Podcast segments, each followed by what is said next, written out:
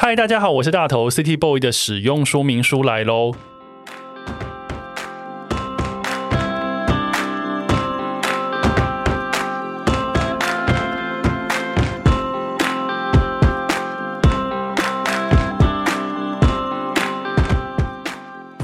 我是大头，欢迎收听 City Boy 的使用说明书。这是一个从 City Boy 角度出发的生活风格节目。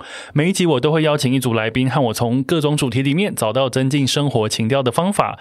所以，不管你是 City Boy 或是 City Girl，都欢迎你一起加入。今天这集的主题呢，叫做北欧男子休日，在全世界最孤独的国度生活。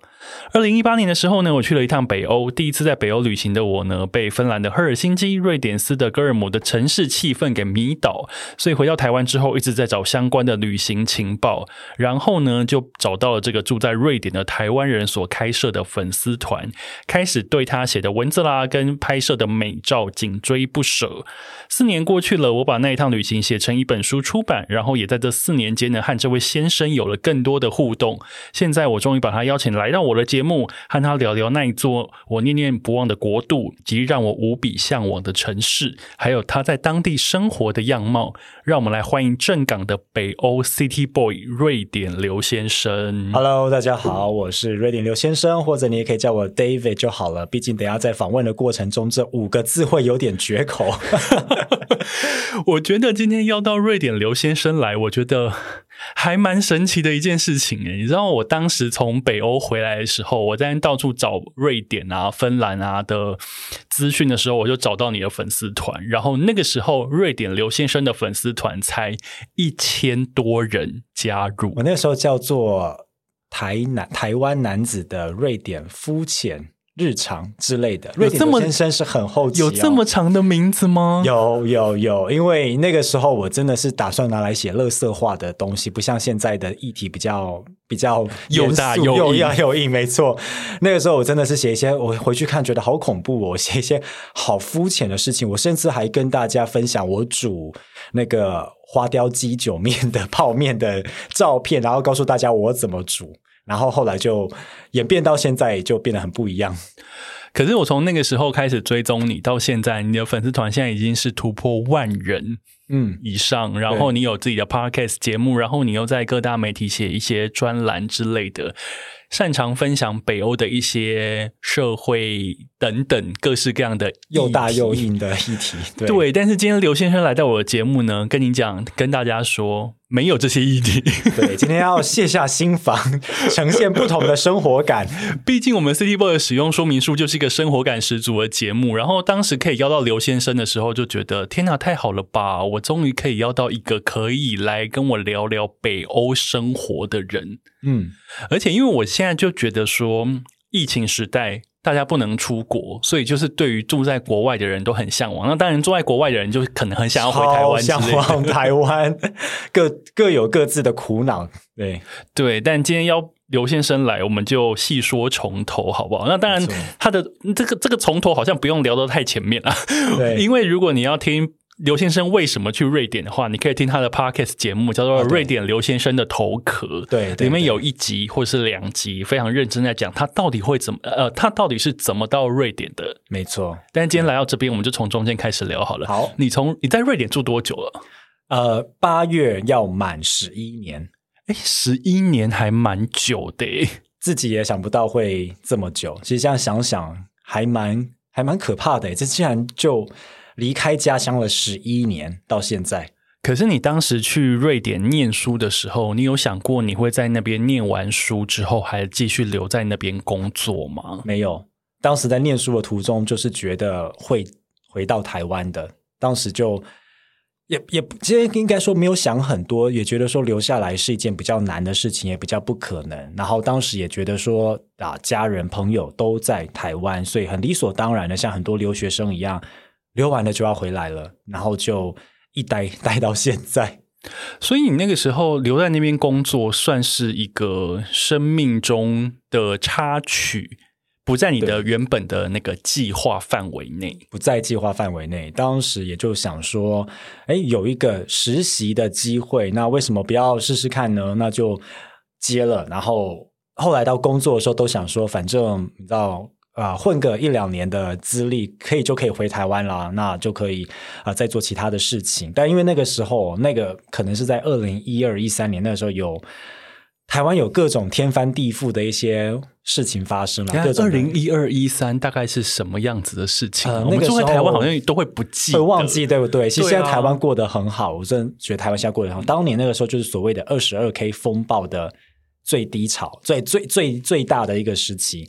然后那个时候呢，又有呃呃洪仲秋事件，然后那个时候有各种的政府的一些觉得失能的一些事情啊，所以那个时候台湾很。我觉得说好像回来要再栽进这一头里面，我觉得有点恐惧。啊，我想到了，嗯，你讲的这个年代应该是差不多我们青年觉醒，对，台湾青年觉醒的时代。因为我还记得洪仲秋那一次的事件，让我好像第一次跟着同事们、朋友们一起上街头，好像要呃抗议某一件事情，或者是说我们想要为了某一个信念一起上街头，对，发生那个时候那个就是时候台湾这种风起云涌的街头运动的起点，我觉得。然后在那个洪仲秋事件之前，那时候其实还有一场很大的在抗议居住正义，因为台北年轻人买不起房子。啊，到现在还是买不起哦，越来越严，越来越贵哦而且还到各县市去了哦，没有只在台北哦。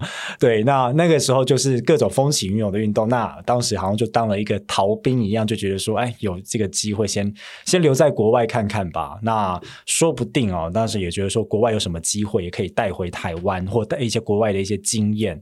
对，所以你当时就决定说留在斯德哥尔摩开始谋职，那你谋职的过程是顺利的吗？超级不顺，因为是说，因为是你外国人，外国人，然后嗯。其实，在那边，如果就像各位听众，如果你今天是做科技业或者是你是编码的人，这种城市编写员啊，你在那边会很容易找工作。那如果你是一个讲了一句比较政治不正确，反正这个节目可以有生活感，你是一个女性的话，你是一个城市编写员，你会很好很好找工作。城市编选应该可以把它呃，台湾应该工程师、对对，然后你女性工程师、女性工程师英文还不错的话，你在瑞典的话，基本上大家就是把所有的门都打开，说拜托你来我们公司好吗？所以是一个你要说是一个政治正确的选择吗？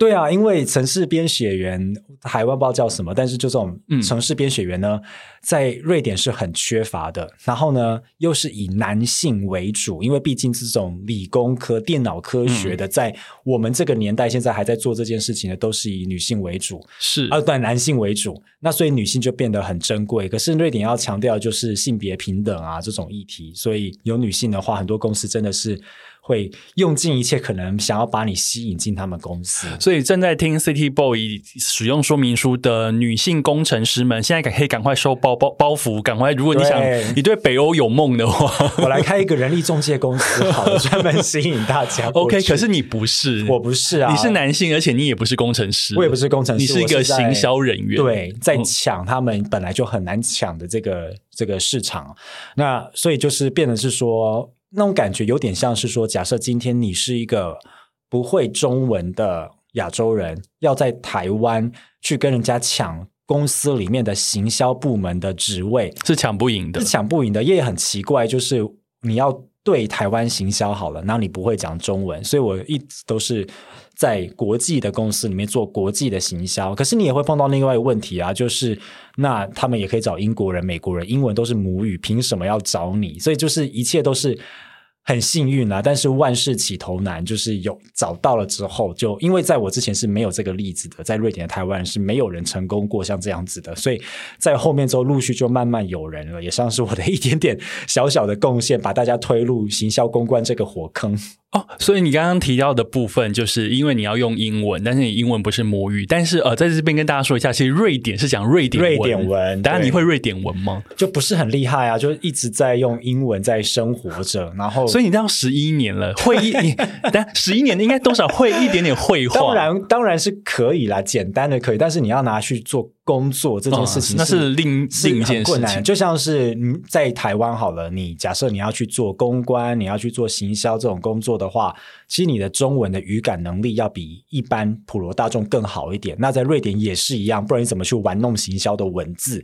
所以我会觉得说，好像你做一辈子都不会到那样程度，那还是就这样。但是我还有另外一个，但我可能那个是借口，我也会觉得说，我一直保持着，因为你如果是真的是把瑞典文弄到像母语一样的话，你就变得很像当地人了，当地人的生活。可是呢，我这样保持一种外国人的角度，我会一直用很敏锐的外国人的方式去看他们的不同。直到十一年了，我本来想说我都已经够融入了，结果来一场疫情之后，又觉得说哇，我又看到他们更多更不一样的地方，跟我的想法差很多。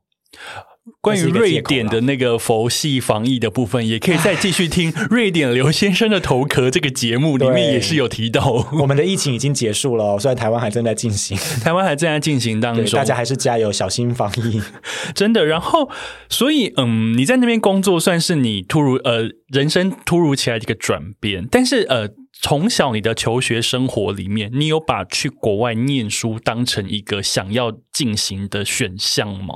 一直到很晚，到大四才觉得要。那这样超级晚，很晚，因为嗯。应该这么说，家里可能也会期待说，哇，你可能去念台湾嘛，你知道念个硕士，感觉就是比较，然后镀个金一样，然后去国外念个硕士这个事情。可是那个时候在台湾，我就是又跟大同一样念广电，那你本来就你要进入这个业界，你不需真的，除非你要做到大主管职，你不需要有这个学位。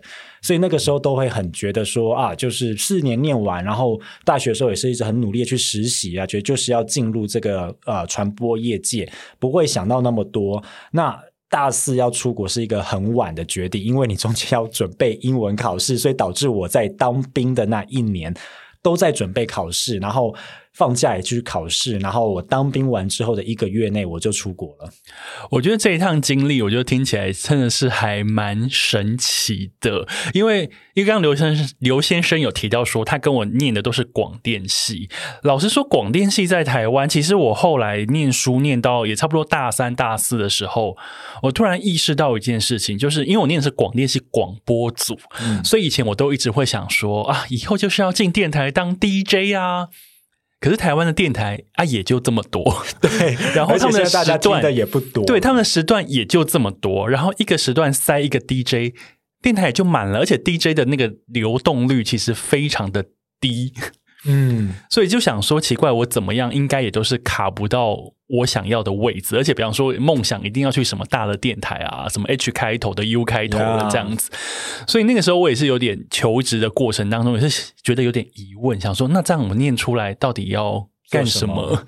对，所以那个时候，你大四你就直接起心动念，然后就马上开始去进行。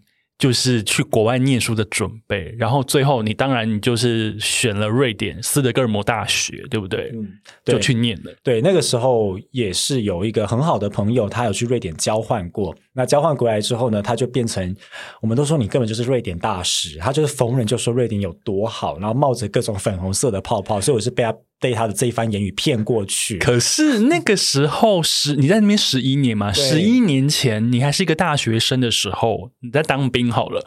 你听到斯德哥尔摩的时候，你有问号吗？还是其实还好？因为斯德哥尔摩相较于大家知道说啊，我要去美国念书，我要去英国念书等等，斯德哥尔摩显得我觉得冷门了一点吧。对啊，那个时候我们真的是找不到资料，而且是如果是我们这个年代，就还会用 PTT 那个时后，那那个呃呃，在上面呢，其实瑞典的版就只有一个，然后可能几个月才会一篇文，所以我想说，这到底 是冷门成这样？对，冷门成这样。我想说，这到底里面到底有谁啊？就很很好奇。那当时当然就只知道 IKEA。这种牌子可能还知道 H and M 吧，当时就知道说那是瑞典来的。好，差不多就这知道这两个就可以了，就很就很 就很多了。对，所以呢，就会保持着一种很奇妙的想象，想说那边到底是怎样。可是也可能是因为这样，让我更想去了。因为其实大家的主流留学的选择一定是美国、英国或澳洲嘛。那因为就已经听到很多，然后我其实没有到很提得起兴趣，然后加上去这些国家，其实。开销都是贵的，并不是说瑞典是便宜，只是说相较之下，它的学费在当时是便宜的，而且有一个让我很。很动心的，就是因为你知道，在英国或美国，你被当掉了，你重修要花钱。英然后瑞典因为就是很很很重视学生的人权，所以当掉不用再花学分 费吗？你可以一直修，一直修，一直被当，一直修。然后因为你的学费缴的是给你这个学位，而不是只给你某一个里面各种的课程。然后因为我就是有那种呃，大学还好，高中就是有一直不断被当的经验，所以我就觉得这是我人生会再发生的事。为了省钱去瑞典，所以你为了留后路而选了不用再缴学分费，然后去瑞典念书。对，然后呢，他们念书也是非常的跟他们的疫情一样，很无为而治。你看，基本上也没有在管你，不会像美国出一堆作，我英国可能出很多作业一直在逼你，他们就觉得念书是你要念的，就是无所谓。所以我在那硕士那两年过得还蛮开心的。不过，从各式各样的呃，不管是媒体或者你的分享来看，其实有非常多瑞典有非常多跟台湾一定跟社会风气完全不一样的地方。因为北欧跟亚洲其实应该是超级相反的。那有什么事情你在那边住了十一年还是不习惯？有现在现在还有这样子的事情吗？十一年了，还是有？我觉得是。天的那种黑暗程的程度，因为他们比较靠近北极圈，所以会有所谓的永夜。那边有到永夜吗？还是也呃，永夜的话，你要再往北极圈里面，那个就是永夜。而且那边居然有台湾人住在那边呢，很不可思议。台湾人住在北极圈里面，对对对，他们在经历永夜和永昼的这个这个状况哦。那在斯德哥尔摩，因为我们首都还算是偏南啦，我们也不知道首都是南部，可能是中南部而已。那还这样的经历是还好，但是如果是假设现在是夏天的话呢？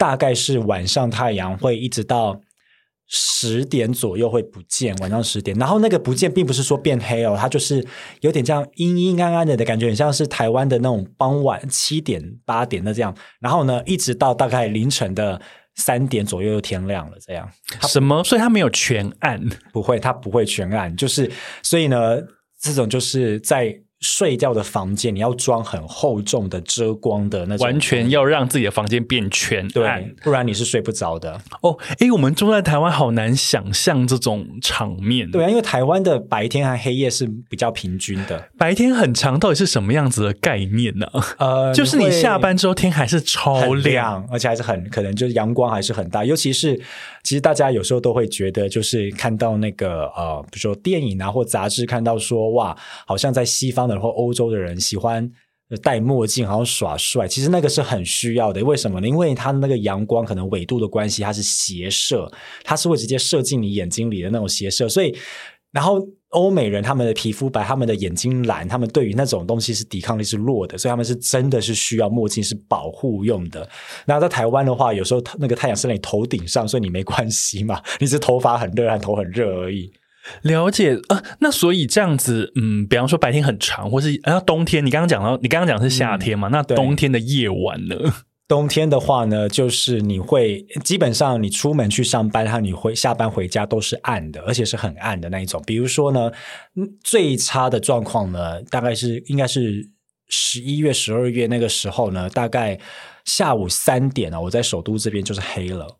下午三点就天暗，对，而且是真的很黑。四点就真的是很黑，黑夜。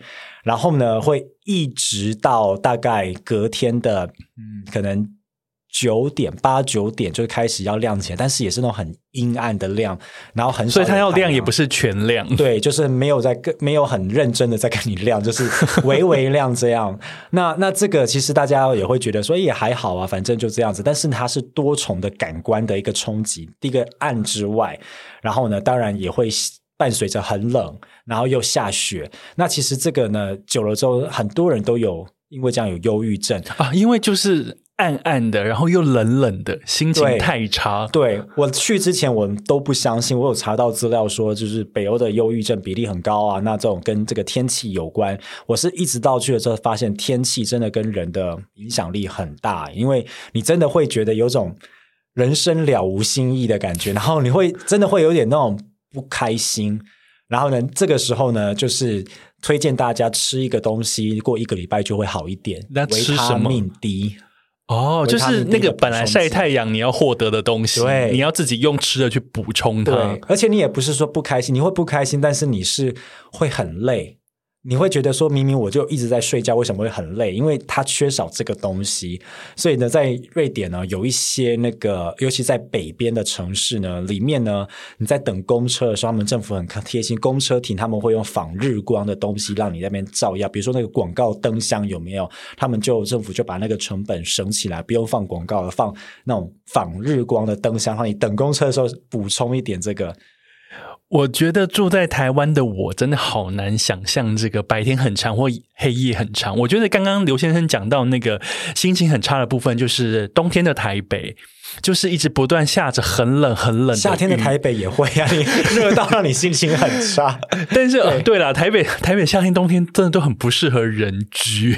对，冬天就是吓到你疯掉，然后很冷。然后夏天你现在录音，刘先生来录音，就是北欧人回到台湾，你你有习惯这个台湾的夏天吗？就是习惯会从头顶湿到脚 脚趾，这都是真的是一直在流汗，汗会用滴的。因为对啊，因为最近体感温度就是到了四十七度这样子的状态。天啊，对对，然后嗯，其实我们在瑞典也有感觉，我们瑞典现在也变得很热，很热。这个礼拜我们有达到三十五度，所以瑞典的三十五度算是非常高温了，是会死人。我说是真的会死人，就像是台湾有没有寒流来袭？每一年的寒流来袭或曾经来袭的时候，都可能会有一些老人不幸的过世。瑞典是一样的，瑞典的状况呢是超过三天。会超过三十度的话，政府会发布高温警报。那要怎么样？就是要提醒民众们要多补充水分，然后想办法待在家，因为我们没有冷气，我们的家家户户没有冷气。因为你们纬度比较高，所以你们我们装暖气。以往夏天不可能这么热。对，而且我们的房子都是建造来去。把暖气收集起来，帮让那个冷气冷风不要进来的状况。OK，所以在夏天的时候呢，就呈现一个反效果，在你的公寓里就是一个天桑拿房，好可怕。对，是，但还好了，那个就是可能就是一两天这么热，剩下时间是还好。OK，听到这边，大家对于北欧的想象，已经已经开始聊一些跟台湾完全不一样的事情了。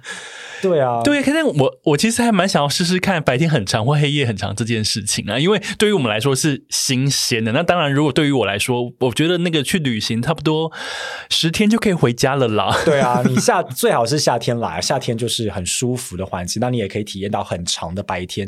好处是你真的觉得可以做的事情很多，尤其是对于旅游的人来讲，你当然希望利用到每一分每一秒嘛。啊，真的，对，你在就比如说你到晚上八九点的时候，你在外。面或在湖边，还是可以拍到很漂亮的照片，因为阳光还是有。然后你也会觉得路上的每一个人的那个脸上心情是好的。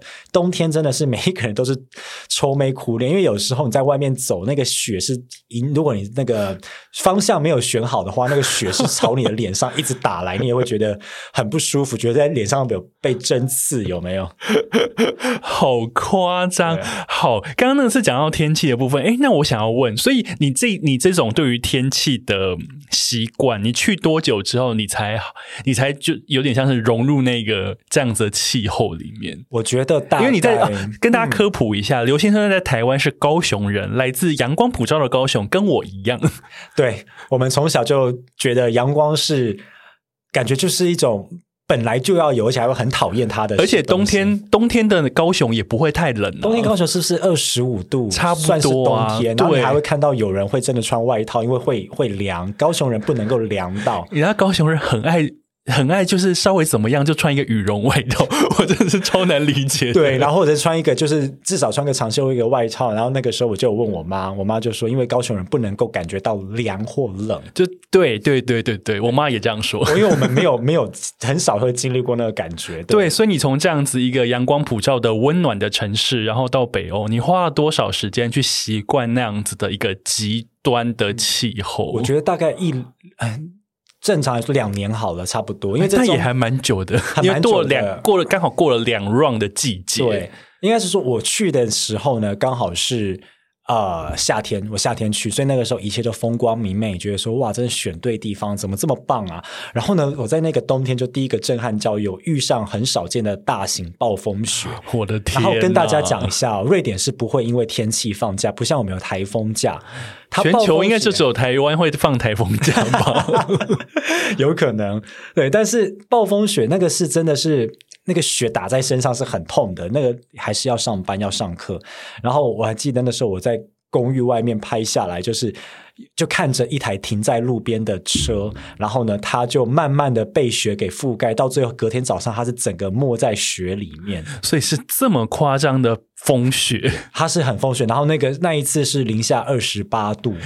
我的天呐！那那个冬天我就被吓到了。然后我会说两年是因为第一个第一个第一年过了之后，第二年因为我觉得人的身体蛮好蛮有趣的，他会真的会会开始根据你所在地而去做改变。我的体质在第二年开始变，然后那时候我在克服一个很严重的问题是湿疹，因为我们在台湾的感受到的湿度是高的，所以我已经习惯了这样，那边是干的，是干冷，对，所以就开始身上就是任何的不管做什么事情，身上就会有过敏。那那一个时候过得很痛苦。然后瑞典那边的医疗没有像台湾这么的方便或这么的发达，所以就是都是要自己去找解药。那神农氏百草去药局找各种的药啦，或者说哎，是不是用这个沐浴乳会比较不痒或什么？因为冬天的时候，尤其你在冬天在室内哦，其实大家如果冬天去的话，也会感觉到。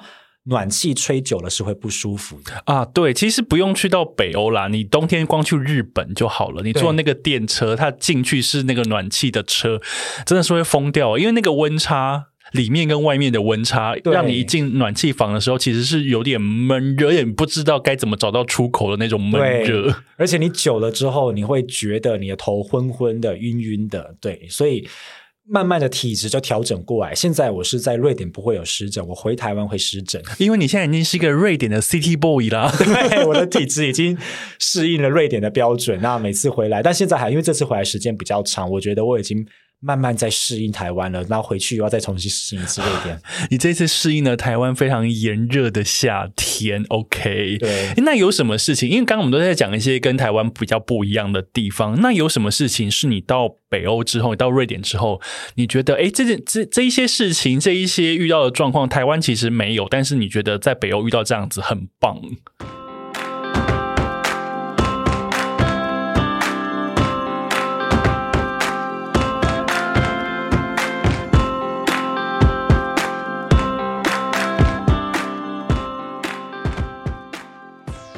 呃，我觉得有一点是，但台湾现在也在改进啦。有一点是，瑞典是无现金社会，不能现金，所以这个也是跟大家提醒，要去瑞典玩，请不要换现金。哎，真的吗？可是我上次去还是有花一些现金，因为我是外国人的缘故。呃，有可能，尤其有如果你又在观光区的话，他们接受度还是高的。但是我记得我后来也有一直拿信用卡出来使用。对，没错，因为呃。信用，所以大家要出国玩要找可以在国外刷的信用卡，而且很多地方在瑞典，我听说有些还蛮多商店是没有办法接受签字的，所以你一定是要有密码，或者是那有 Apple Pay 那些哦，有那个可以，那可以用，因为现金很麻烦的是，甚至很多瑞典的银行，它在门口跟你讲它是无现金的银行，大家想，那你银行干嘛还存在呢？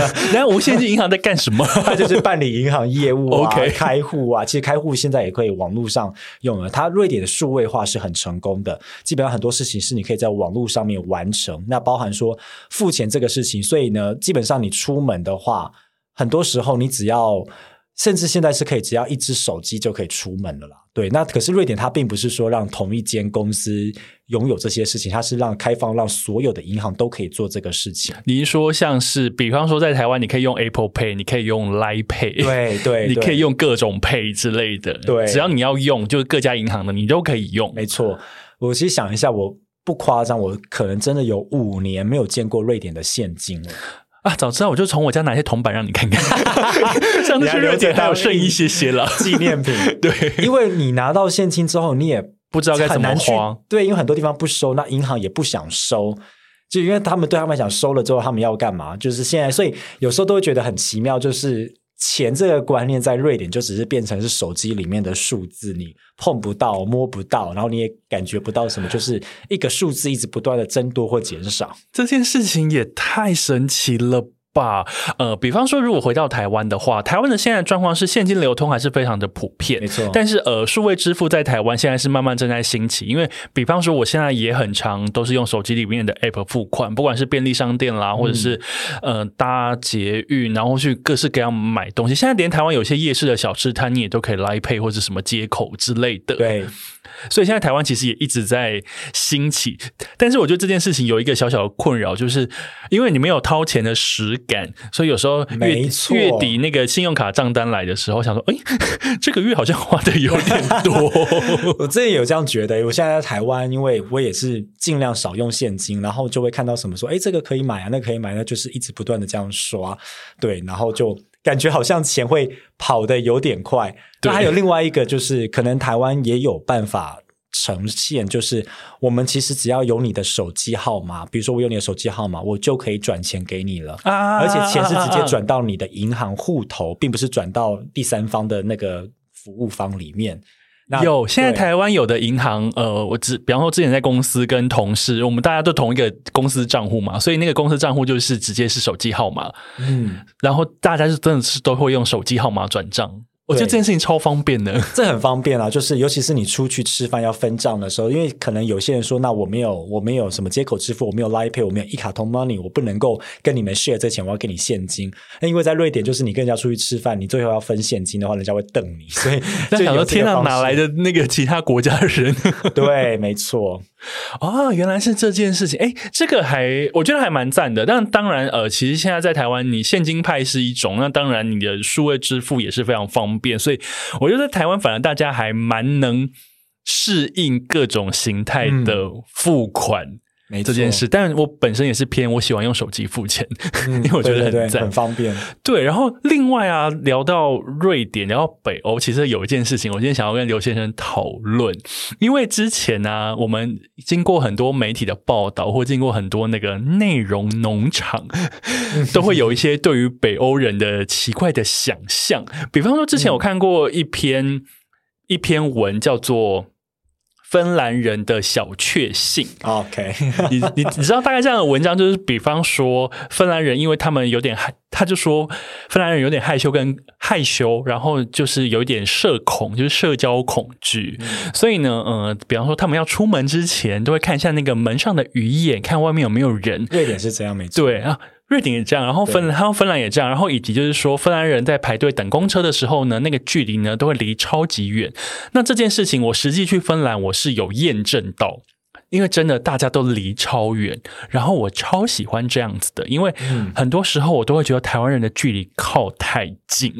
对，有时候我都会在台湾排队的时候，有时候会被人家吓到，因为人家离我很近，但只是他只是真的是在排队而已。可是我就觉得说，哎，有有有什么事情吗，先生？或有什么事情啊，小姐？对，然后所以我看到那个芬兰的文章，还有说，呃，你在短时间内碰到同一个邻居的时候呢，你只会跟他害第一次，你后来就不会再害第二次一。定要的啊，不然很尴尬。，对，然后还有说什么瑞呃那个芬兰人只要拦错了公车，但是又不好意思不上车，他就会上车，时间好多。类似像这样子。然后还有说芬兰人喜欢宁静，然后他们喜欢一上车发现公车上面都没有人，或者是说他们坐在公车上明明每一排的位置是两个，但是大家都只会坐在一个位置上，然后你不会去坐那个第二个位置。当然，当然，所以瑞典人也这样。对啊，对啊，就是嗯，比如说要怎么样在瑞典有用当地的方式做捷运上的位置哦，就是比如说假设。以台北捷运这样比喻好，就是比如说两两两两座，你一定都是因为我们的车厢并不像台北捷运是从第一头第一第一个车厢可以走到最后一个车厢，所以中间是有所以你们是一节一节的。对你一定就是先进去了之后，如果你想坐下的话，你会到处看看哪里还有不用跟人家坐到旁边的位置。不然你就站着。对对，然后就一直坐坐到满，直到说真的，如果人很多的话，你开始会慢慢的往有人的可以坐第二个位置移动，但是你还是会很很小心的。的做这件事情，就比如说要空的公车好了，那前面前半段有坐人的话，那其只只坐一个人的话，如果我是第二个上车的人，我会去坐在后面，OK，就是非必要。真的非必要，非必要，你绝对不会想要跟别人坐在一起，在大众运输工具上面。那当然，因为瑞典也有或芬兰也有这个本钱做这个事，因为地广人稀，所以没关系。那不像不像台北捷运，可能就是真的是你看到有位置之后，就已经觉得说哇，就是有感谢上天保佑 我现在可以坐下来。所以，呃，这边其实要讲的是，呃，大家对于北欧很多想象的那个什么疏离感，嗯，以及之前，因为我今天的 title 有说，全世界最孤独的国度就是瑞典。所以，呃，因为我之前有听刘先生的节目，他说刘，呃，他说瑞典的独居的比例非常非常的全球高，最高，其实。独居就是一个人住，对。然后他还有很多那个不想被打扰的感觉，你也不太会去跟一个人住的邻居 say hi 或有一些互动，因为以瑞典人的想象是说，说不定人家一点都不想被打扰。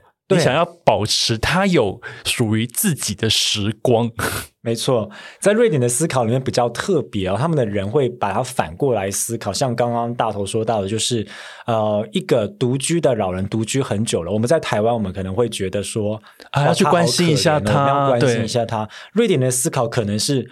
他如果住那么久，他就是不想被人打扰，所以我们不要去打扰他。所以那个思考逻辑是完全相反的。是完全相反，我们是以呃，我们都是以那个人的角度去出发，想关心，但是我们关心的方式不一样，因为这是民族性的不同。因为瑞典人是很独立的，他们的不管是生活上、思考上各方面都很独立的，所以他们的第一个想象就是说，本来这个人或本来一个人就是应该要。自己生活，那就算他今天生活了很多年，认为说那个应该是常态才对啊。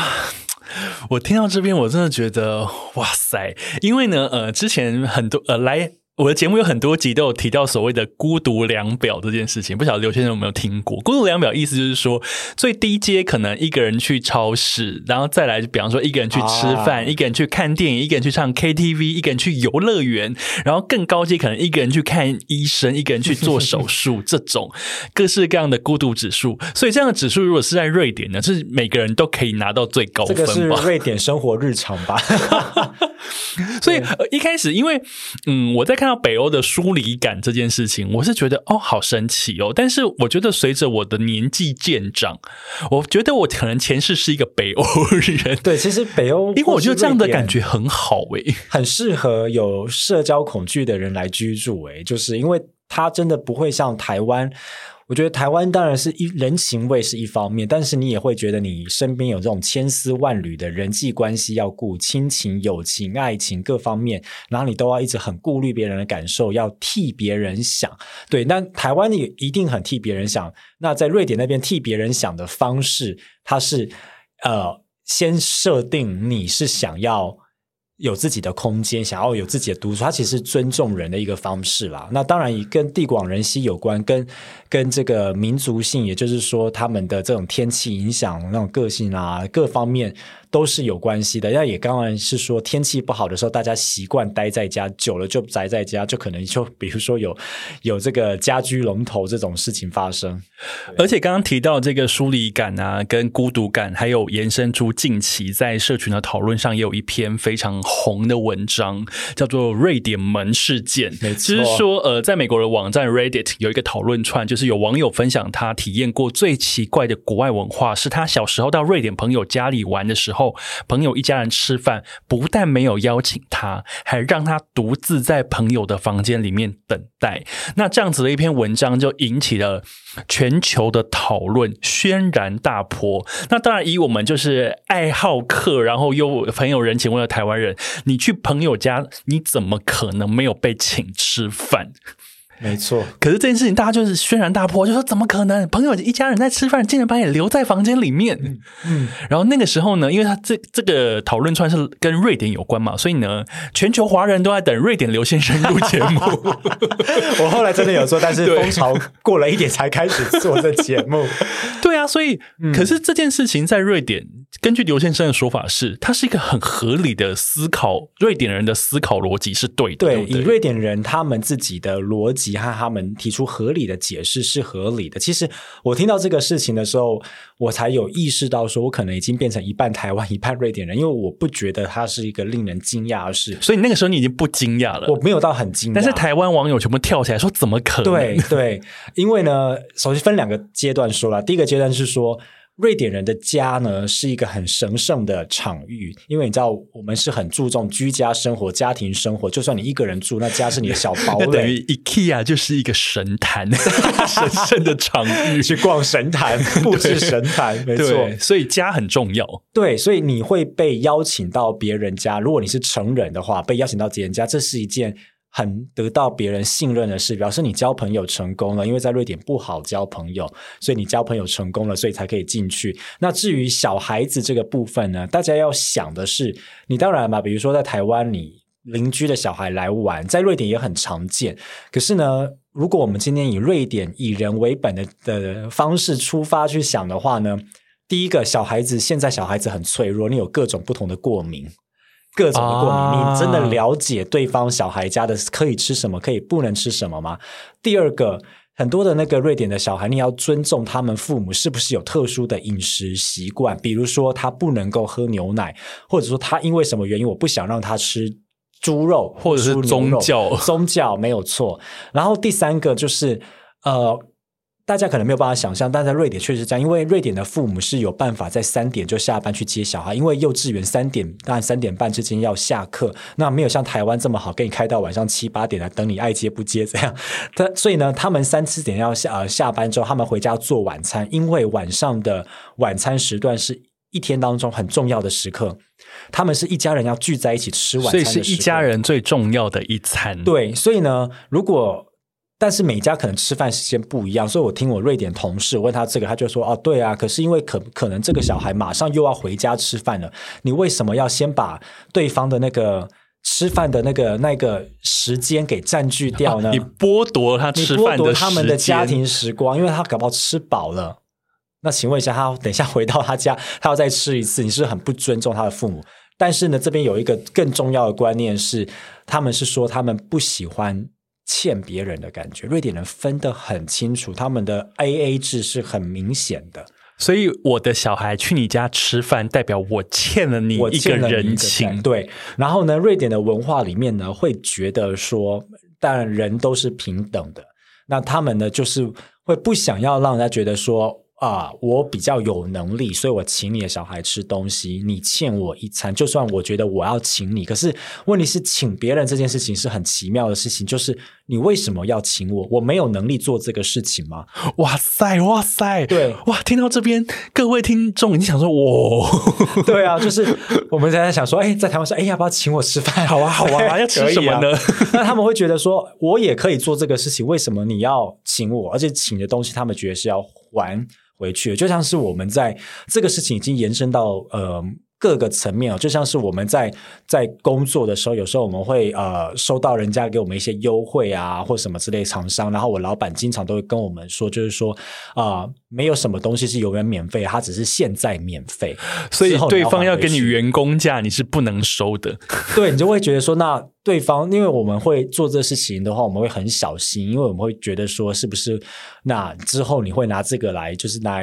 当成一个压力。你上次收了我员工价，所以你现在要还我什么？所以搞不好你的小朋友到到别人家里面去吃饭，然后那个下一次你们两家因为花花圃的问题、花丛问题在争执的时候，然后你对方觉得说：“可是上次我也跟小白吃我晚餐呢。” 没有啦，我是开玩笑，比方啦。所以他们想法是，所以从一顿吃饭这件事情。其实后面的那个思考脉络是整个民族性的问题，就像是不想欠人，没错，就像是我们台湾觉得邻居家的小孩来我们家玩，不给他吃东西，感觉很奇怪一样。他们那边觉得说邻居家的小孩来我家，我给他吃东西，反而是觉得不应该或奇怪，因为这个是他们。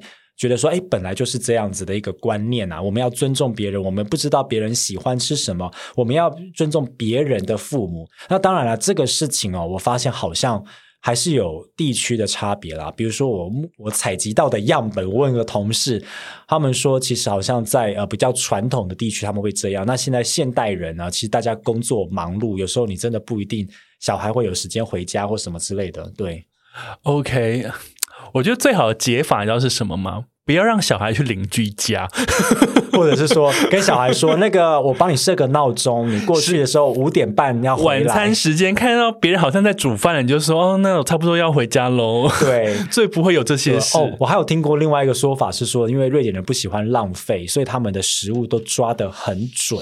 哦，四人份就是四人份。对，那你今天你把你 把别煮了别人小孩的东西，你隔天可能自己小孩就没东西吃了啊。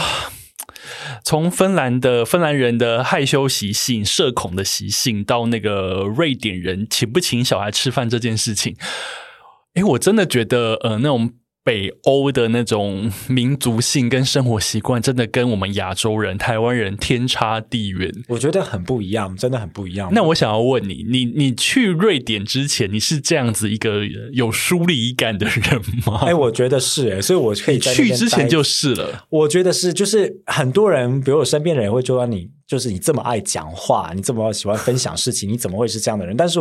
那个是有一种不同的人格，像像我就很享受瑞典这样子的疏离感，不然我也不会待这么久，还觉得如鱼得水。我会觉得，比如说有些人他们喜欢一直每周末都跟同朋友见面，可能是跟同一个朋友一直见面。那对我来讲，我觉得我会调配，觉得说，哎，我这个上个礼拜六见过你，这个礼拜我可以不用见，或者可以一个月不用见你，我们下次再来再来安排。然后我会很想要有周末，其中一天是我。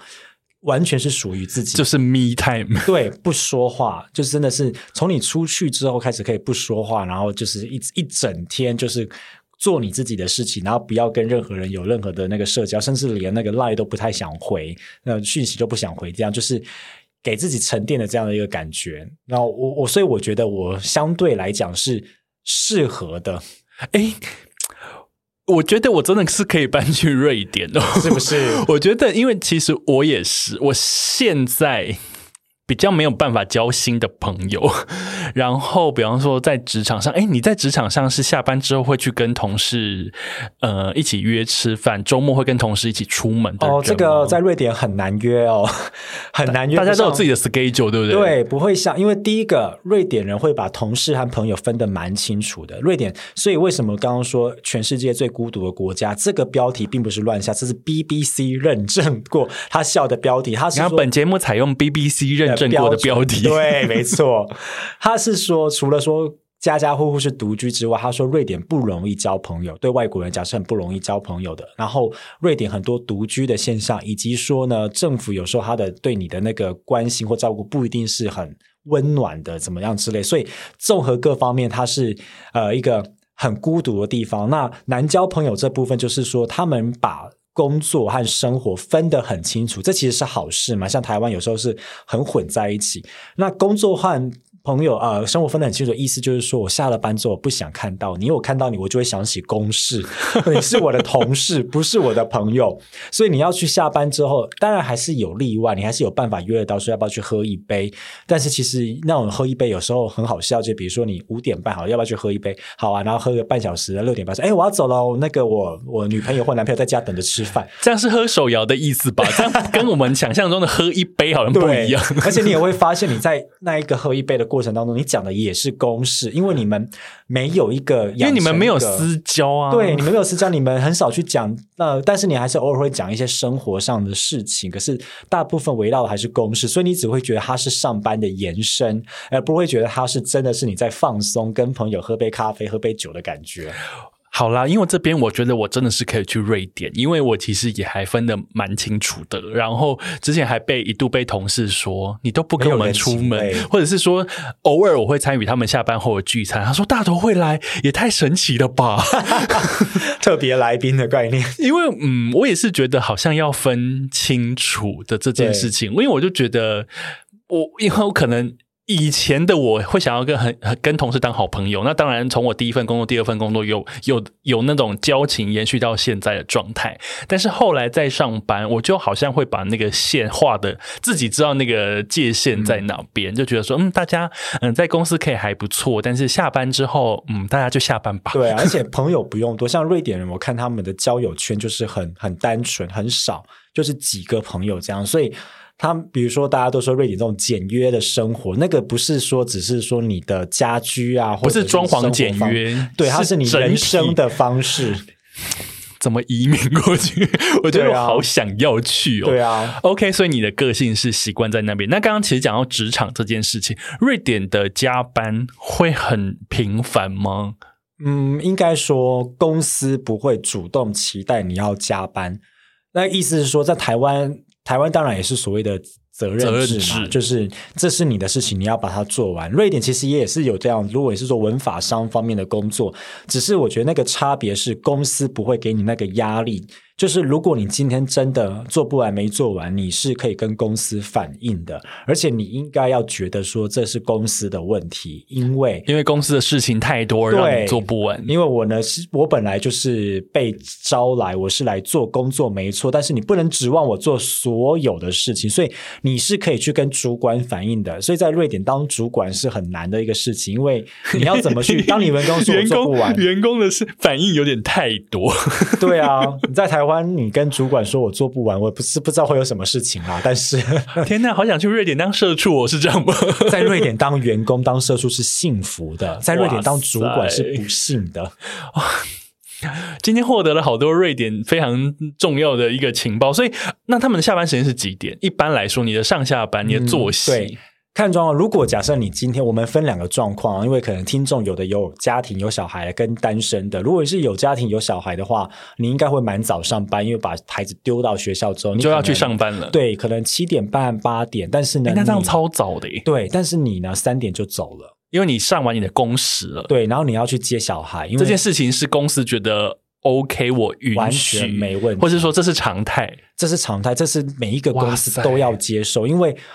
这么说好，这些老板们、管理老板，他也是经历过这一段的，就小孩子很小要去送送小孩上下学这个状况，所以他们是接受的。只要也可以，有些人他们回到家之后，再慢慢把时数补完，或者是把事情做完，家把事情做完，对，OK，那如果你是一般的就是单身的上班族的话，我觉得九到五是常态啦，很正常。九到九到五是常态，啊，好迷人哦。对，就是大家不会期待说你要做，当然很多例外嘛。嗯你可当然你事情多的时候，可能九一点做完，或者你不会五点就很准时就走，但是那个是他们期待你在公司的时间，那那还包含中间一个小时的午休就吃饭。哎，一个小时午休，我觉得还也还蛮合理，因为台湾也差不多这样。嗯，听说他们夏天会是都会有那种长假，对不对？有吗？有啊，比如说呃，所以你的公司其实也有提供夏日的长假。没错，就是这个公司根据劳基法，它是不能够拒绝你要一次把你的年假一次放光光。那我们的年假呢，平均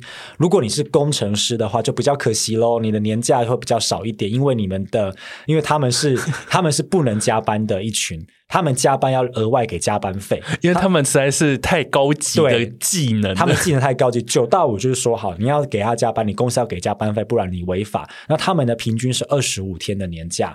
那如果是非这种的，就是等一下，他们有上班多少年才有二十五天吗？还是一开始就二十五？就是一本来一开始就是什么你第一年就是了台湾第一年只。有七天呢。我知道啊，而且有时候第一年还要还要是还没有，对你要满是没有，有的公司就是基本上你要满一年才会有七天，没错如果你进去三个月那种是没有假的。对，哎，这一点我跟我瑞典同事说，他们都以为我在开玩笑。我说没有啊，没有在跟我们就是你开玩笑。血汗工厂啊。然后他就说七天，那他说那你们七天怎么出国玩呢？我说七天可以出国，啊七天怎么不能出国？台湾人很会的，我说台湾人很会算，就是那种早廉廉价啊或者是说我们可能搭个红眼班机，什么礼拜五走，然后礼拜天很晚回来，这样子对去个日本玩个两天也开心。然后他们就说。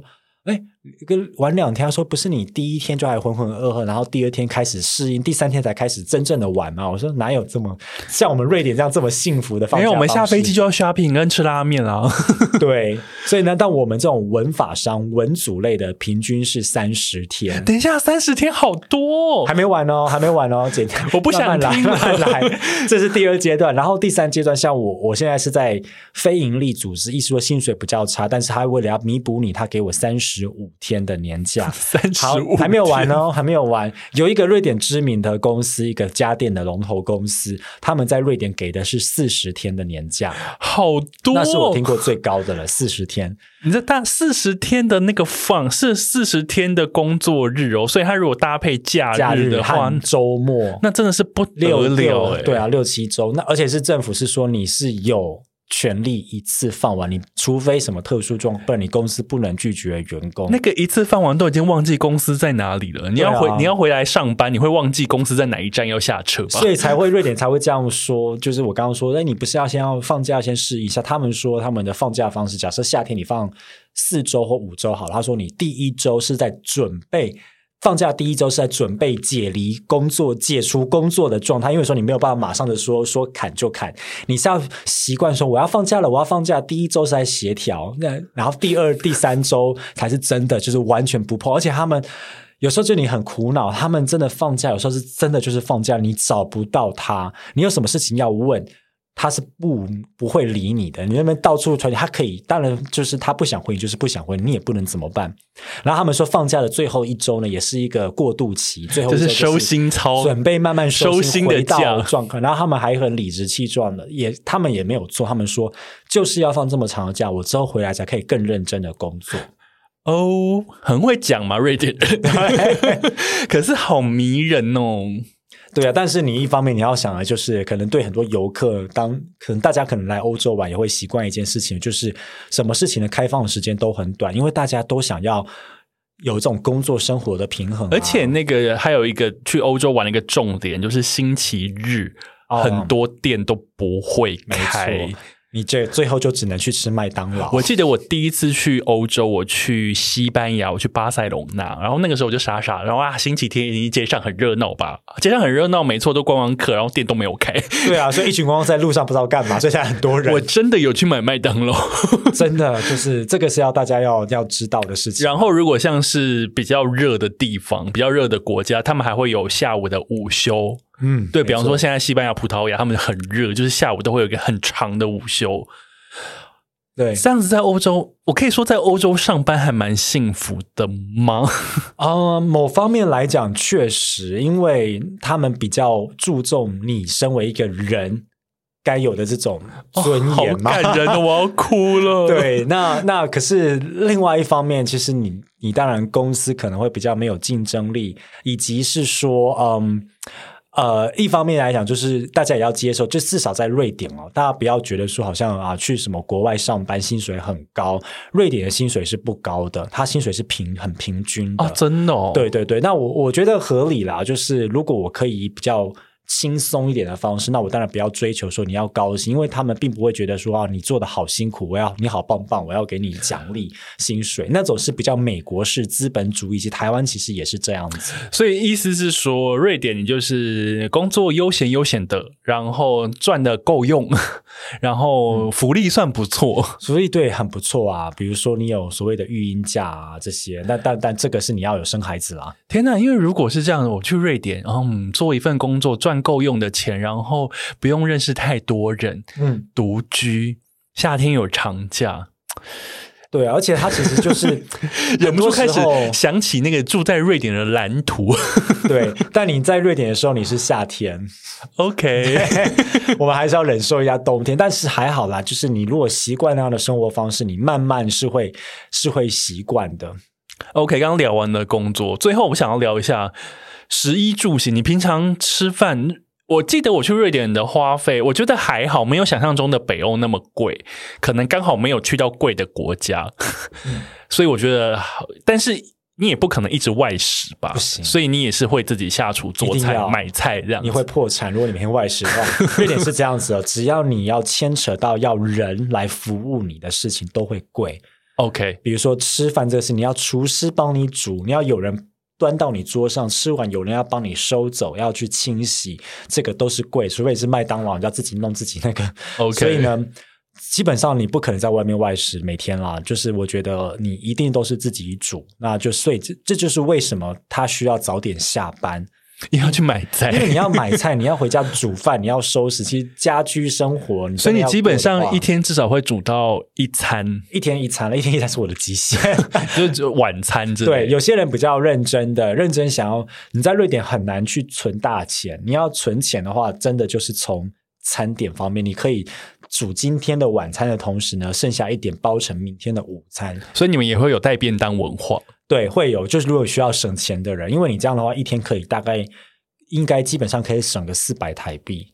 因为那这样省蛮多的正常欸来说是不是四百台币在外面？我岔个，题，午餐需要跟同事一起吃吗？呃，哦，午餐是需要的，午餐是这是很奇怪，午餐是需要的，因为突然又不疏离了，对，因为 他们认为这是工作的一个延伸。你在午餐，因为你平常的是一个 team 感。没错，你平常在上班的时候，你就只是真的是讨论公事，但是你需要跟同事在一些用比较轻松的情况下，跟他培养一点点的工作上的感情，但不是朋友上的感情。所以那是你们上班族唯一的社交时间。对，因为我们下班不会喝酒，所以我们是透过午餐的时候跟大家去社交。那这个、哦这点又有地域性的差别，瑞典是这样样子，挪威不是这样子。挪威的午餐是很速速解决的，在办公位前前面自己解决，不跟同事出去吃，不在交易厅跟大家吃，因为挪威他们太有钱了，他们都想要想着要如何用最短的时间待在公司，然后离开，所以呢，他们就是会，他们想要说，如果我今天假设我午餐只花了二十分钟吃的话，那我是不是可以早四十分钟下班？他们是会这样想的哦。哦，原来如此。好了，我跟大家说，其实我在台湾的公司，我也是不不跟同事吃饭的。我在我这边有个挪威的思维，因为我的想法是，嗯，午餐是我自己的 me time，我就觉得哦，我们平常开会时间或是想东想西的时间已经太长了。然后如果午餐时候还要跟同事吃饭，不免俗又会讨论到工作，那我会觉得午休好像没有休息到，所以我顶多跟同事一起从外面买东西回来，各自坐在自己的位置上。大家就是自己吃饭、自己追剧、自己做自己的事情。对我就会趁这个时间做完我自己的事，然后我就不跟大家吃饭。所以就是一个很疏离感、很冷漠的人。我就是听起来，就是我整段听起来，大家应该想说大头真的很冷漠。对，然后还来主持广播节目，这是你另外一个人设。应该是说我不喜欢呃太造成别人的麻烦，所以我会觉得大家保持点距离，的确会减少很多人际关系的摩擦。那你真的很适合瑞典。瑞典就是瑞典人，他们我方面民族性跟日本人有点像，他们不喜欢麻烦别人，他们可以一个人在在路上到处找路找了很久，明明就可以就是不问他们就觉得说，哎，不认识你又问一下，有很奇怪，不要问。原来如此，今天真的是补充了非常多关于北欧的一些民族性、一些上班的食衣住行。哎，最后一个行还没有聊到，你平常上班通勤搭地铁吗？没错，搭地铁，地铁是最方便的，而且里面有暖气。啊，哎，我上次在斯德哥尔摩上面看到那个路边有人在滑滑板车，诶那个也是公共的，是不是？呃，没有那些是私人公司经营的，就是等于是你用 A P P 解锁它，然后就有点像台湾湾的 U Bike 这样子对因为我在路上看到一大堆人在滑滑板车，我觉得那个风景实在是太迷人了。想说怎么会有这么这么 city 的行为？对，那个是蛮 方便的啦电动滑板车电动滑板车，所以就是你是就是不费吹灰之力，就像是骑机车一样，就是这样在那个天呐，好迷人哦！那我那我得觉得那个也要路铺的很平才可以。台北市我觉得不太行，可能会不该，是不是？台湾可能很容易就是飞出去没。有这种，哎，也是因为说，其实台湾很多骑楼，那而且人行道也铺的不平。对对，那不太一样。对，了解。那今天我们第一段北欧男子休日的最后，我想要问刘先生：如果也有人想要依循你的模式移居北欧，比方说像坐在你对面这个人，请问你有什么忠告要给大家？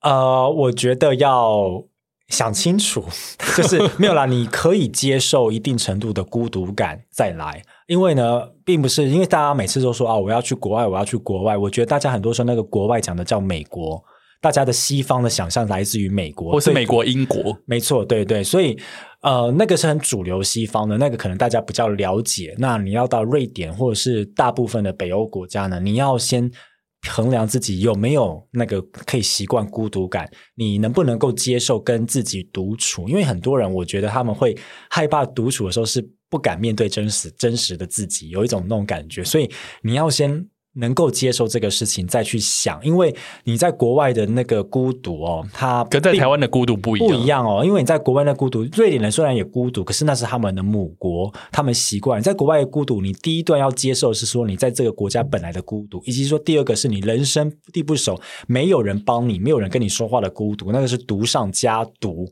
那个并不代表说你好像说啊，我在台湾哦可以啊，你看我可以一个礼拜日都不出门，宅在家，那个不叫那个不一样那个是宅。孤独是你可以出门。你还是可以出门，你并并不代表说你一定要宅在家，那个是一个心态的问题。你可以一个人到处晃来晃去，去找自己喜欢的东西，而不感到寂寞。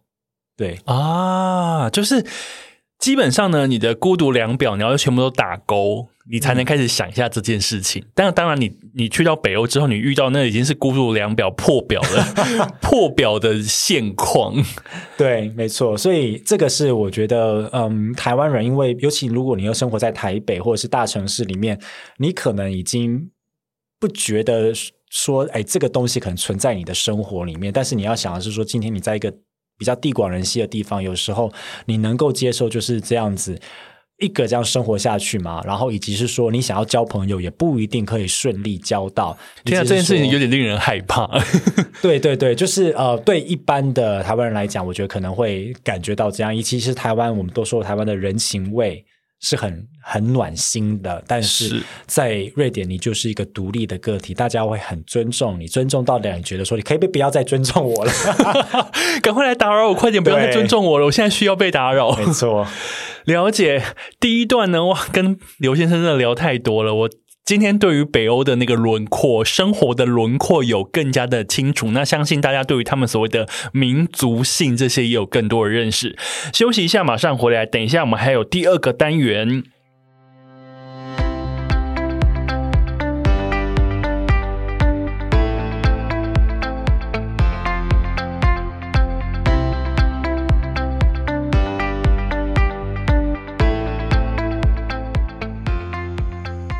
回到 City Boy 的使用说明书。今天呢，我的主题叫做“北欧男子休日在全世界最孤独的国度生活”。邀请来的来宾呢是正港北欧 City Boy 瑞典刘先生。Hello，大家好，我是瑞典刘先生。每个来宾能来到我的节目呢，我都会为他量身打造第二个单元。那今天当然也要公器私用一下，因为呢，我未来还是想要去瑞典旅行，所以呢，我这个单元叫做瑞典周末生活。我觉得，嗯，相较于亚洲人，刚刚大家听一路听下来就知道，说北欧瑞典其实都非常注重假日。那我想问刘先生说，如果不宅在家里，会怎么安排你的周末生活？可以给我一些周末的行程啊？啊，tips 啊，什么好店啊，哪里玩啊，该怎么样的，这些我都要记下来。OK，好，那我就是以一个。独居人的一个身份出发，因为我们到瑞典，你们可能也是一假设一个人去，请用独居人的角度出发，这就是独居人的角度。那呃，基本上呢，其实我觉得可能这方面就觉得说瑞典的特别性比较低一点。你们也是周休二日，周休二日，然后可能跟很多的国家也是一样。那基本上你可能会首先可能先跟朋友去吃个早午餐。那瑞典现在有非常多早午餐选择，那我觉得大家可以去尝试的去找。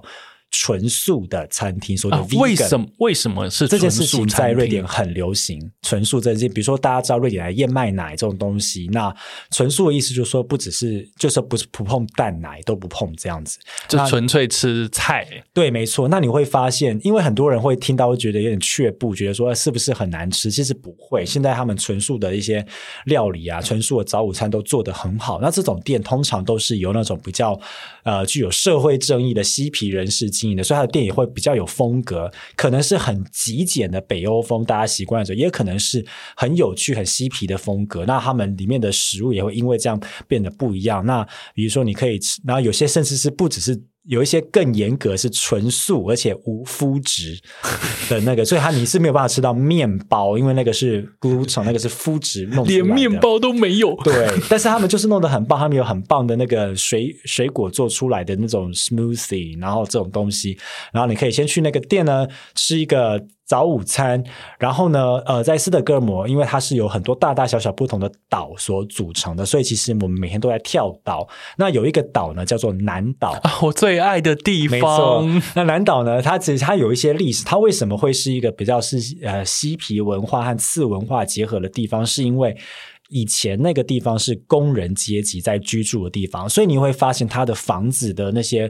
因为斯德哥尔摩它很漂亮，是它各种的古房子。那那边房子的风格就感觉好像不是刻意建造的很精致，它是有点粗糙的。那他们其实也保存的很好，那个传统的风格留下来。那在那边呢，其实很多的街道上，你可以一个一个地铁站去看，很多的站，还有各种不同的小店，你可以在那边挖宝。有些可能是那种黑胶唱片的那种店，那有些呢是卖二手的的店。那瑞典的这种二手店在那边就很多。其实二手店你会发现它东西还是保存的很好，然后很有味道，或者是说有一些的，就是我们刚刚说这种有机食品的那种店啊，它就会提供一些一点不同的一些。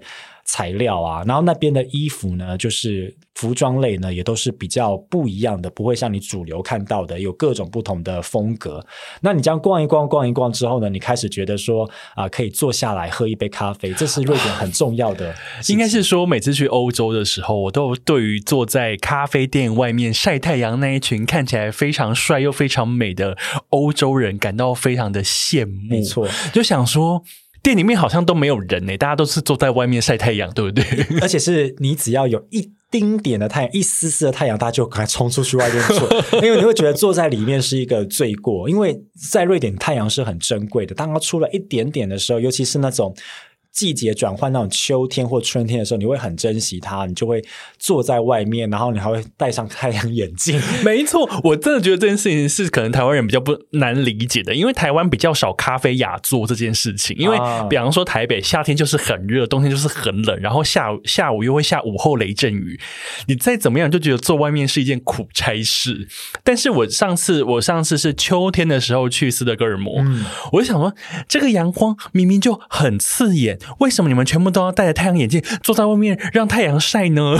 对，但是他们就是在真的在那边晒，是要珍惜那个阳光。然后你坐在那边的时候，有如果又有风出来，你会觉得它其实是很舒服的。然后你就喝一杯咖啡，吃一下瑞典的肉桂卷这件事。北欧的肉桂卷真的很好吃，而且它其实跟台湾的不太一样，台湾的有点湿，北欧是那种干干扁扁硬硬的，但是那个就是很好吃。其实我。我喜欢吃肉桂卷这些事情，真的是从上次我去北欧旅行开始养成的习惯。但是我必须要说，我回到台湾之后，一直没有吃到那种很正统的北欧肉桂卷。我就想说，奇怪，这个跟我在北欧吃的不一样。我觉得可能台湾人对这个接受度，可能也不一定像我。台湾可能就是真的是上面淋 cream cheese，或者它真的湿一点点。对，瑞典那个真的是很干，有时候 有时候会干到你会觉得说这个发生什么事情了。但他们就喜欢，因为他们要配的是另外一个是瑞典的黑咖啡。他们有时候其实一半一半，在一半的人是不加任何奶的，它就是瑞典式的用那种啊咖啡机煮出来的黑咖啡。那他们很自豪说这个叫做瑞典咖啡。我想说，明明就是黑咖啡，你们就是 Americano，没有，而且他们煮的很浓。哇，他们弄得很浓，而且瑞典人的咖啡的，他们说咖啡的那个使用量，平日均使用量是全世界前前三名，真的假的？这么厉害？跟我说他一天要喝七杯，七杯不会心悸吗？不会，他们没事。而且呢，哦，这还有很有趣的地方，我们去瑞典人家里面做客，或去瑞典吃饭哦，吃完晚餐之后，不管是男主人、女主人，或者是饭店的服务生，都会过来问你说要不要咖啡。吃完饭是要喝一杯咖啡，因为日本人吃完饭就是给你茶，对，所以瑞典是以咖啡收尾。而且你在瑞典吃饭，不管你今天做的食物有多多不好吃或怎样，你最后就是不问咖啡这件事情。不管你前面做的多好，你都是前功尽弃。对，你要问对方要不要咖啡，而且很多时候都就要我要咖啡。晚上还喝一杯黑咖啡，八点之后。天呐，好疯狂！好，所以你刚刚的行程是早上去吃早午餐，要全素的，然后呢，再来就是去南岛，就是晃一晃。南南岛是我书里面有写的地方，是我超喜欢那个瑞典的街区。然后它曾经被 Vogue 杂志选为世界上十五个最迷人的街街区之一。嗯，晃完南岛，然后喝一杯咖啡，晒晒太阳。嗯，对，再来。对，那如果呢？那个那段时间，如果啊。因为在咖啡厅哦，这种跟尤其跟朋友碰面，这个是一个瑞典很重要的事情，它叫做 fika，意思就是嗯呃喝咖啡的时光。那你们通常也会聊很久，可是如果你们没有那么多话聊的话呢，或者说你还有时间，疏离感又来了，时间到了，跟朋友说你要走了，差不多就哎，喝喝够了，我们可以走了。但如果还有一点时间的话，可以赶在晚上呃傍晚关门之前去看瑞典很多的博物馆。瑞典的博物馆是免费的，连对游客都是免费，很多的博物馆真的假的？可是我去摄影博物馆有哦，那个不一样，去了私人博物馆，那是私人博物馆，那个博物馆是很棒的，国家公立博物馆是。免费的有两种博物就对，那这个是。刚刚大头讲到的摄影博物馆是我非常非常喜欢。有啊，我常常看到那个瑞典刘先生在他的 IG 上面上传正在那边喝咖啡的现动，然后我都会私讯他说：“我上次就是去了这间摄影博物馆之后呢，我想要去他楼上的那间咖啡店看那个河河景还是海景。”他就是，但是因为人真的太多，对他有一大片的落地窗，这个也是私房景点哦。就是不管怎样，你一定要进去那博物馆，然后你一定要买票才有办法上去最上面的咖啡，它是不独。独立开放的那票其实真的不便宜啦，大概要七八百台币一张。那你呢？它里面的摄影展很精彩，就是它是。各种的每三个月换一次，各种不同，而且是很商业的，不会是那种高冷的艺术。那你吃完之后一定要到顶楼去喝咖啡或者吃晚餐，也会很贵，但是那一片海景你会觉得值得。那如果你是一个完美的话，你可以在那边一小时拍照，一小时都不觉得会累，因为那个各个角度拍起来就是觉得无敌，因为背后那个景实在太无敌，它是直接面向整个海，然后你可以从那边看到老城那些高高低低的建筑，那个是魔女宅急便哦，日本。魔女宅急便那那个原型哦，他那个小魔女在天上飞看到的那个就是这样。没错，刚刚刘先生讲的那一整段，不管是魔女宅急便的景点，或者是说摄影博物馆的景点，全部都有收在我的书里面，因为那也是我的私房景点。然后另外一个私房景点呢，上次你去的时候还没有开幕，天哪！你赶快告诉我，快点！它关闭整修整整七年，它是你走之后它才开放，它也关太久了。对，它叫做瑞典的国家博物馆。你要是被你先。先倒吸一口气，觉得说哇，真是又大又硬，好像很无聊。它那个建筑物很美，它是很古轮古画那种的那种建筑物，然后里面的。不管是楼梯呀，然后天花板什么，你就会觉得说这个也太美了。因为他们整修这么久，是因为它是一个古迹的概念，他很细心的去雕琢它。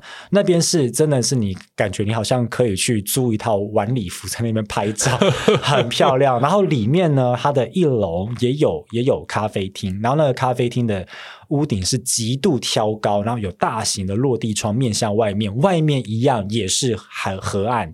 因为瑞典就是很多很多岛，很多岛组成，其实那个是海了，但是你感觉好像不是到海一样，但是它就是一个河岸，那也是非常的非常的漂亮。然后博国家博物馆是免费的，游客也是免费，所以下一次我再去瑞典，在斯德哥尔摩嘛，没错，下次我去斯德哥尔摩就可以把这个排进我的景点里面。因为呃，上次去我还有去一个叫做沉船博物馆的博物馆，那个也是要钱的，那个要钱的，但是那个真的好好看，对，一整艘战舰放在博物馆里面，没错。然后呢，另外一个博物馆稍微远一点点，在在这个国家博物馆旁边，其实走路可以走得到。它叫做呃呃摩登博物馆。那摩登博物馆里面，它讲出很多很现代的一些艺术。但是我要说的是，它也是那个场域很漂亮。因为我特别对于啊建筑物是情有独钟。我想说，刘先生就是一个完美吧？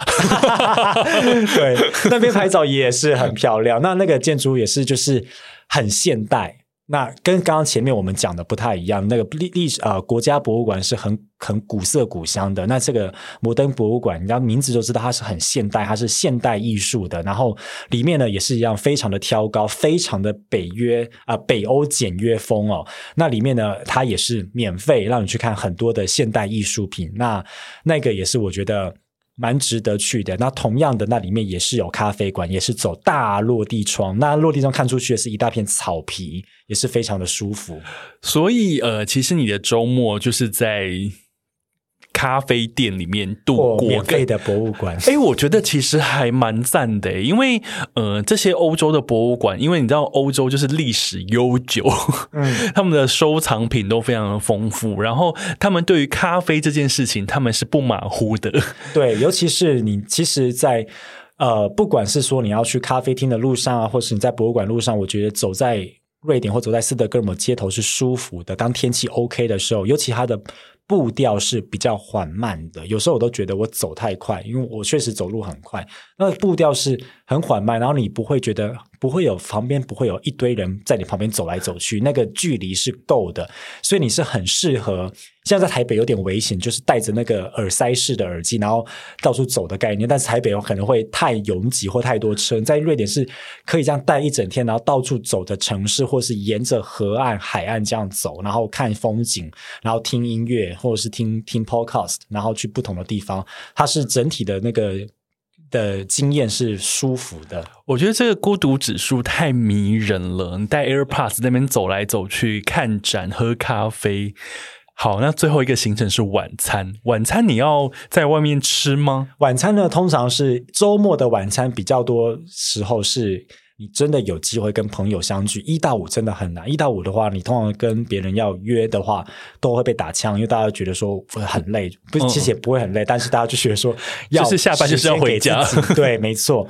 那晚餐的话有两个状况，一个就是说，当然你会有时间的话，你跟朋友去约出去吃饭。那呃，如果呃，其实大家要的话，其实，在 Google Map 上面你。去直接在瑞典的时候，你打 Swedish restaurant，那他就会推荐你是传统式的瑞典的餐厅。那通常会有两种状况，第一种状况是他推荐你很古老的，就是有一些是真的是在老城的地窖里面的围巾餐厅，它是用围巾的方式去布置它那个场馆，然后呢，它也是给你围巾式的这种飨宴这样子，那也是这个是一个体验。另外一种你可能找到是比较高级的，真的是很。摩登的那种北欧风餐厅，它是那种极简式的。然后呢，通常还蛮多时候它也是 vegan 的菜，就是纯素的那个料。一整天有两次 vegan，好像有点太多。对，但是就是吃完会很舒服哦，不会觉得很胀啊。我就是个大鱼大肉的人。但大鱼大肉，你就适合去维京餐厅，它会给你一整盘的那种各种的混肉，那种肉就各种不同的，因为毕竟是海上的勇士们在吃，北海小英雄在吃的。对，那呃。我个人是，当然，我个人因为习惯的关系，我没有吃海鲜，但瑞典的海鲜也是很不错。那也是会在这种传统的维京餐厅，你会容易吃到。那不然的话呢，就是你可能跟朋友约在一个餐厅，那就是聊个天，然后呢，一定要喝酒嘛，那大家就会喝个酒，然后开心或轻松的度过这个晚上。那至于说，如果你要在更晚的话，夜生活方面，瑞典其实这方面不是很厉害，它不像比如说啊，柏林啊，或者是伦敦啊，你要各种的霸区。你在南岛那边，你可以找到很多。很有趣的小坝，那各种不同的风格，而且是我喜欢南岛地方，是它有很多的文化。你可以找到南美洲拉丁的包你也可以找到不同的感觉的。那如果你也可以去那个叫做南区，那你也可以去瑞典的啊斯德哥尔摩东区，它真的就是翻译就是东边东区，那边就是一个。有钱人、高级的地方，你在那边会看到，就是各种华服人士，就穿的很漂亮，或穿的真的是很挺拔帅气。然后呢，想说你周末没事干嘛穿个西装来喝酒？但是可能他们就会这样做，这是上流人士 他们的仪式感。对，然后你可以在那边也可以窥见，就是说哇，瑞典的这个上流生活样貌，上流生活在那边。那你当然，他的不管在哪边，其实酒都是一样贵的，所以你呢，你不用担心说我会不会花不起，因为反正都一样贵。你在南岛喝一杯酒也是差不多价格，你可以去两个不同的酒吧感受一下两种不同的文化。你在南岛那边就是很年轻，在东区那边看到比较熟男熟女，但是是上流社会的感觉。原来如此，天呐，好丰富哦！这样子，我下次下一次去瑞典，就大概已经知道该怎么安排。但是我不会太打扰刘先生啦，我会保持他的疏离感。台湾人来有优待，就是我会时间会 愿意会切回台湾模式多一点。对，好，今天非常谢谢刘先生来到 City Boy 的使用说明书。今天能跟正港北欧 City Boy 聊天，真是太令我开心了。我在四年前开始追踪你粉丝团的时候，实在万万没有想到有机会可以让你。就是坐在我对面跟我聊北欧的事情，我的荣幸。我觉得可以让大家更了解瑞典这个地方也是蛮好的。那它真的是一个很舒服又很孤独的地方，所以大家呢可以多多的体验一下。好，非常谢谢柳先生来到节目。那当然呢，如果你喜欢我的节目 Apple Podcast 五星留言，如果你想要抖内我，让我可以制作更多好听的节目，也在资讯栏里面找到抖内的连接。那如果你对刘先生有兴趣，追踪他的粉丝团瑞典刘先生。就可以找到。当然，他 Podcast 三不时营运中，瑞典刘先生的头壳。对，就是有缘分就会 update，没缘分就是暂时先放着，就是一个佛系经营的状态。对，跟瑞典所有的状态一样，就是自然而然的无为而治。好，谢谢刘先生，我们下次见，拜拜，拜拜。